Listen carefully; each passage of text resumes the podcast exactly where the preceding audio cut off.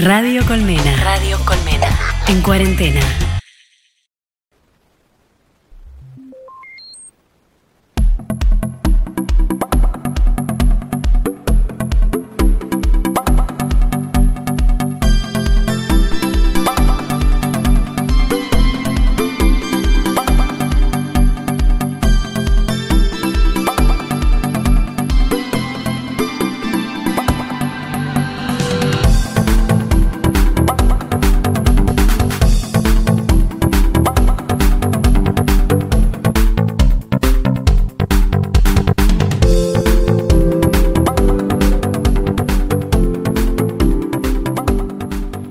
Esto es Mal Viaje, en Radio Colmena.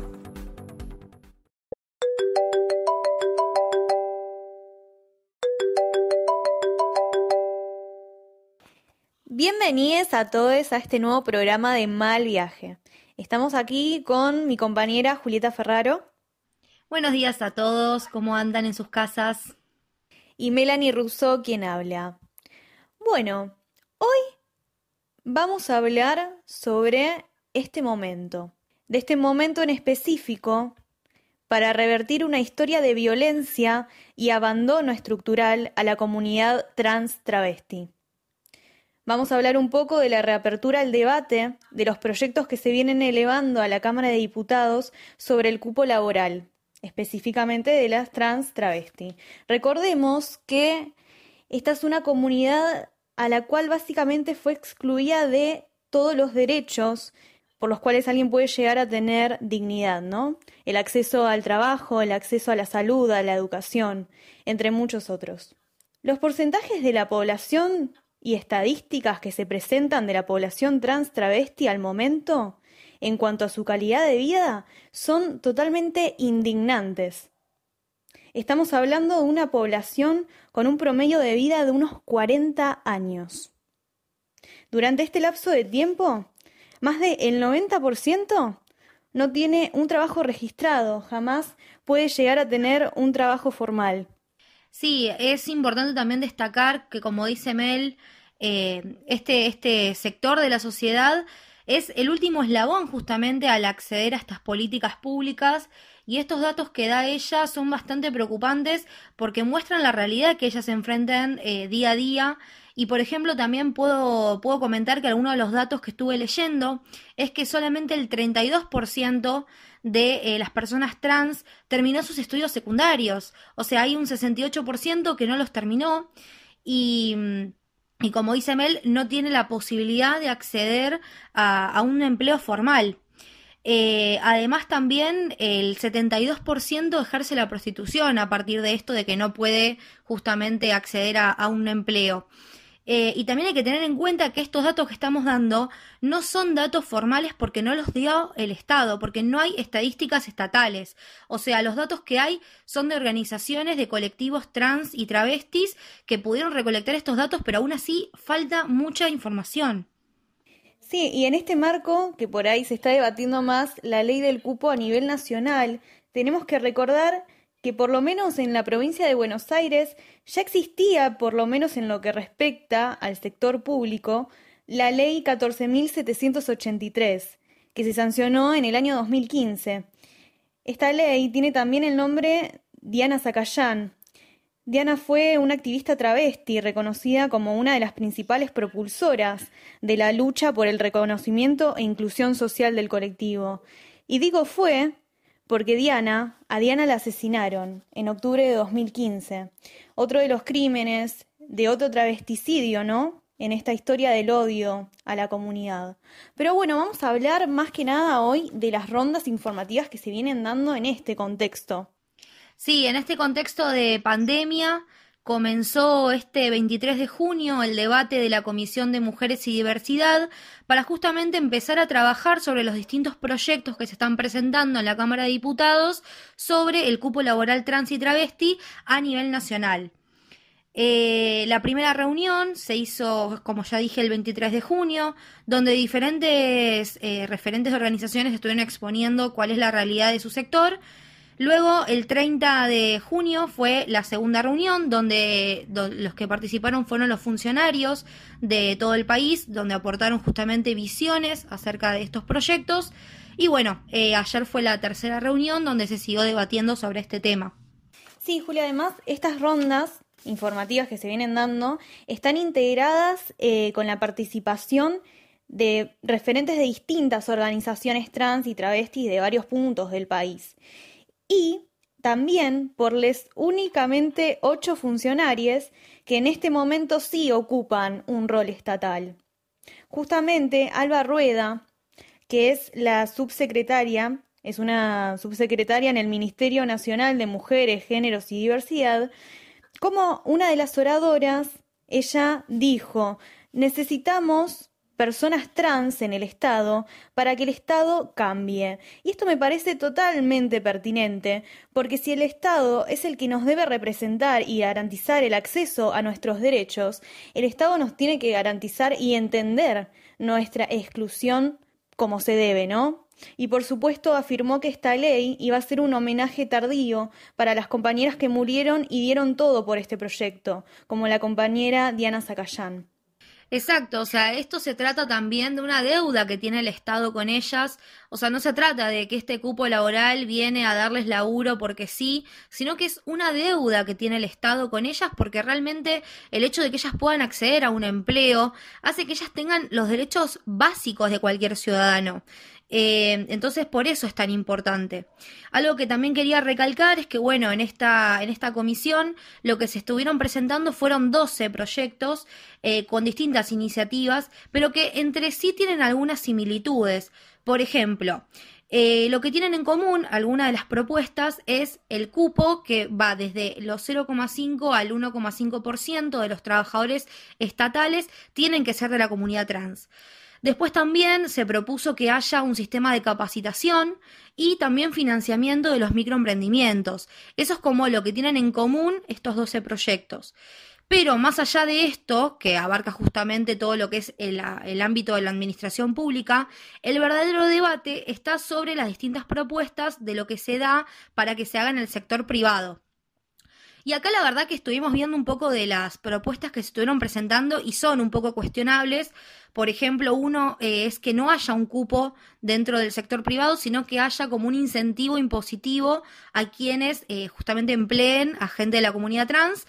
Eh, como también, bueno, adaptar justamente que los requisitos eh, para emplear gente estén adaptados a, este sector, porque obviamente son personas que tal vez no pudieron acceder a una educación formal y que, bueno, no le pueden presentar la misma tipo de, de capacidad que cualquier otra persona que haya podido acceder justamente a una educación. Claro, exactamente como dice Juli, se están presentando por ahí diferencias entre los proyectos por eh, la discusión, porque es mucho más complejo, obvio, del sector privado. ¿Qué pasa con el sector privado? Existen requisitos como por ejemplo un título o un tipo de capacitación tal vez para los sectores privados y este hecho es totalmente contradictorio a la negación que tuvo históricamente el colectivo al acceso a la educación.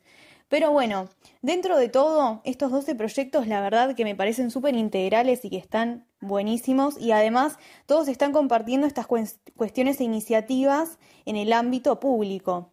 Entre estos proyectos a mí me parece importante remarcar la ley integral trans que se elevó a principios de este mes al Congreso. La ley, que se encuentra dentro del marco por la visibilización e inclusión para construir una patria más justa, soberana, feminista y diversa, plantea el acceso al trabajo, la temática de salud, adultos mayores, niñez y educación. Me, me, parece importante resaltar que la iniciativa trabaja sobre las infancias y adolescencias trans también, ¿no? Y que se presentó varias veces esta propuesta y se fue modificando para incluir cada vez a todos, para que sea cada vez más integral. Eh, sí, como dice Mel, o sea, la idea es buscar que esta ley sea integral y también, o sea, hay que escuchar lo que dicen obviamente los dirigentes de las organizaciones, que la mayoría lo que dice es que lo que espera de esta ley es que sea algo transitorio. O sea, la idea es que en un futuro no sea necesario obligar tanto al sector público como privado que tenga un cupo trans, sino que directamente ya los empleen. Em, y nada, también hay que tener en cuenta que estos proyectos que se estuvieron dando no son la primera vez que se presentan, vienen hace muchísimos años y por eh, ciertos motivos de enemistad entre agrupaciones o lo que sea, esta ley nunca sale. Entonces creo que es el momento indicado justamente para que se logre un consenso en el proyecto que tenga la mayoría de los votos y hay que unificarse, o sea, no hay, eh, no existe la posibilidad de que este, de que este tema se siga aplazando porque las personas trans y travestis están necesitando esta política pública hoy, para comer hoy, para trabajar hoy. Sí, exactamente. Eh, también vamos a nombrar algunos de los nuevos avances en la representatividad trans, ¿no? Que se vienen dando estos días. Eh, uno de ellos se trata de Ángeles Maribel Elguera. Es la nueva coordinadora de la Subsecretaría de Género del Sistema Penitenciario Bonaerense. Y fue justamente, Juli, sabes, nombrada el 28 de junio, que eh, fue el Día del Orgullo. Ahí fue que recibió el nombramiento. Eh, Qué hermoso. Sí, volé re lindo. Y esto me parece de, de súper relevancia porque dentro de los pabellones claramente hay personas de la comunidad trans y travesti. ¿Y quién nada menos para brindarles las herramientas que necesitan para hacer valer sus derechos que alguien del colectivo que las represente? Y me parece que al sucederse al mismo tiempo el debate por el cupo, justamente cuando estas personas salgan del contexto de encierro, tengan un Estado que también las acompañe para poder reinsertarse en la sociedad, que no queden a la deriva. Tal cual, que es lo que tiene que justamente lograr eh, todo el servicio penitenciario, es lograr la inserción de la persona en situación de encarcelamiento para que cuando salga eh, de, la cárcel pueda eh, insertarse en la sociedad y conseguir un trabajo y, tener todos los derechos que cualquier otra persona. Sí, es un complemento porque ahora van a tener esta herramienta de que van a poder hacer valer sus derechos y construirse desde dentro desde el, del encierro. Y después afuera gracias a que el Estado está empezando a plantearse estas cuestiones, estos derechos que se, que se les debe a la comunidad, también tengan una contención afuera, ¿no? Porque ya es difícil ser una persona que está en situación de contexto de encierro, salir a reinsertarse en la sociedad. Imagínate si encima perteneces a la comunidad trans travesti. Sí, tal cual. Es, es, un, es una situación bastante complicada y está buenísimo que, te que se tomen este tipo de iniciativas para marcar justamente una línea de por dónde tiene que ir el servicio penitenciario de ahora en adelante eh, para lograr justamente el propósito que tiene. Eh, siguiendo un poco con la línea de esto que comentaba Mel, de distintas eh, situaciones y políticas públicas que se estuvieron dando en estos días, eh, algo también muy interesante que encontré es que la Corte Suprema de Justicia de Tucumán, mediante la acordada número 74-20, eh, implementó el cupo laboral trans travesti en todos los centros judiciales de la institución. Es decir, ellos abrieron un formulario de inscripción para que eh, nada, cualquier persona de la comunidad trans y travesti pueda anotarse para trabajar dentro de, del servicio de justicia de Tucumán Em, esto se abrió desde el 8 de julio, o sea, desde el día que estamos grabando este episodio, hasta el 17 de julio. Em, que nada, obviamente esto fue apoyado por el Ministerio Nacional de Mujeres, Género y Diversidad y por distintas organizaciones de colectivo trans. Em, algo muy importante es que no solamente está abierta esta inscripción a nivel internet, sino que para todas aquellas que no tengan el acceso a una computadora o a un servicio de internet, pueden también registrarse eh, de 7 a 13 horas en la Oficina de Derechos Humanos y Justicia de Tucumán. Em, está bueno también entender que todo este tipo de situaciones ya abarcan un ámbito mucho más federal, no solamente de la provincia de Buenos Aires, sino que las provincias se tienen que hacer cargo también de esta situación y lograr que justamente todos tengan este acceso. Sí, me parece que la implementación a nivel nacional es fundamental porque ya teníamos esta ley desde 2015 a nivel provincial que no se implementaba y ahora me parece que nada, estamos avanzando en el reconocimiento de los derechos a nivel nacional y está genial, está buenísimo la implementación. Sí, algo también hablando un poco a nivel provincial, eh, una data que había encontrado es que, por ejemplo, en Jujuy, el 73% de las mujeres trans ocultan su identidad eh, en su ámbito familiar. Esto lo dijo Nicolás Navarro, que es el director de área de diversidad del Consejo Provincial de Jujuy. Entonces, si ya nosotros empezamos a entender que ni siquiera ellas se lo cuentan a sus propias familias, obviamente por situaciones de discriminación o por miedo a que las echen de sus casas o lo que sea, eh, entendamos que si ya partimos desde la base de que son excluidas desde sus ámbitos familiares, imagínense lo que es ingresar a un sistema de trabajo, a un sistema educacional. O sea, realmente es una situación muy preocupante y de emergencia en la que ellas están. Sí, es una emergencia que, eh, que tenemos y que básicamente es de políticas públicas, ¿no? Eh, este tema de que las personas trans y el colectivo trans, trans y travesti se tienen que ocultar directamente y tienen problemas hasta nada con, con su, para sacar adelante su identidad. Imagínense con todo lo demás, ¿no? Em, después también otra de las políticas públicas que estuvo llevando al Estado, más que nada ahora en este contexto de pandemia, es el programa Potenciar Trabajo, que es muy interesante porque lo que hace es una vinculación entre un plan social y un plan de trabajo. Em, o sea, es una inclusión socioproductiva y de desarrollo local.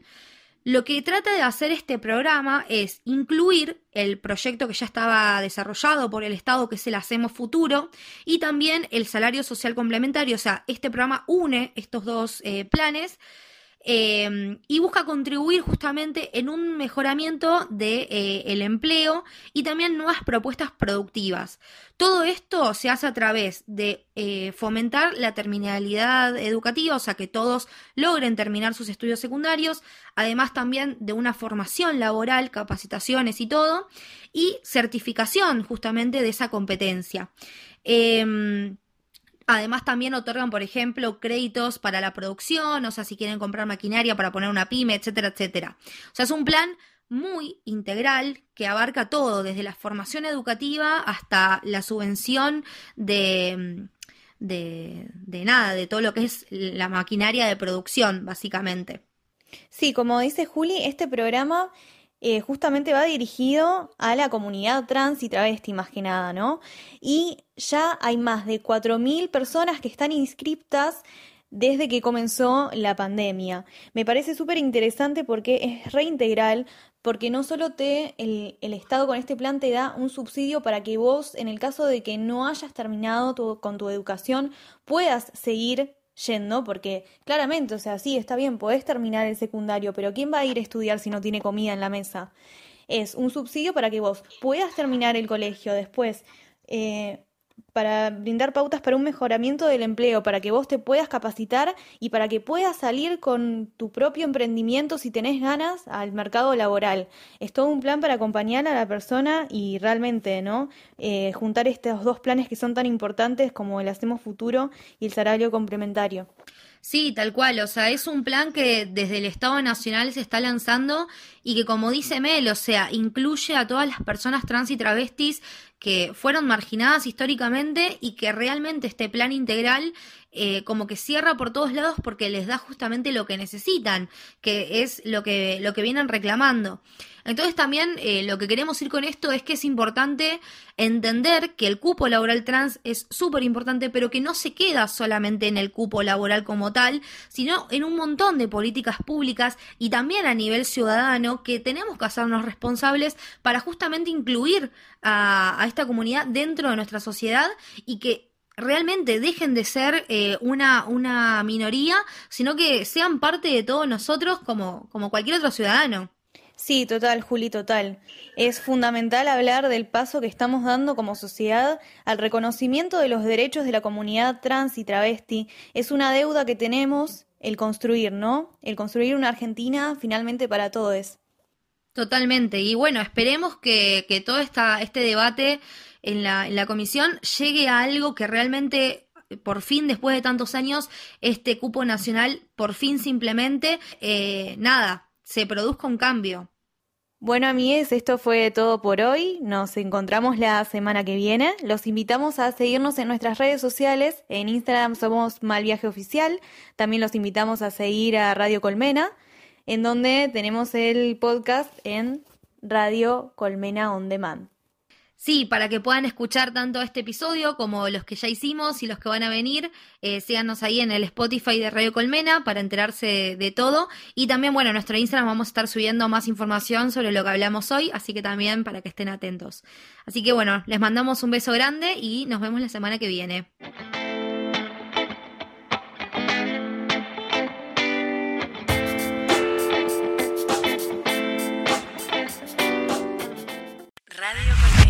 Colmena.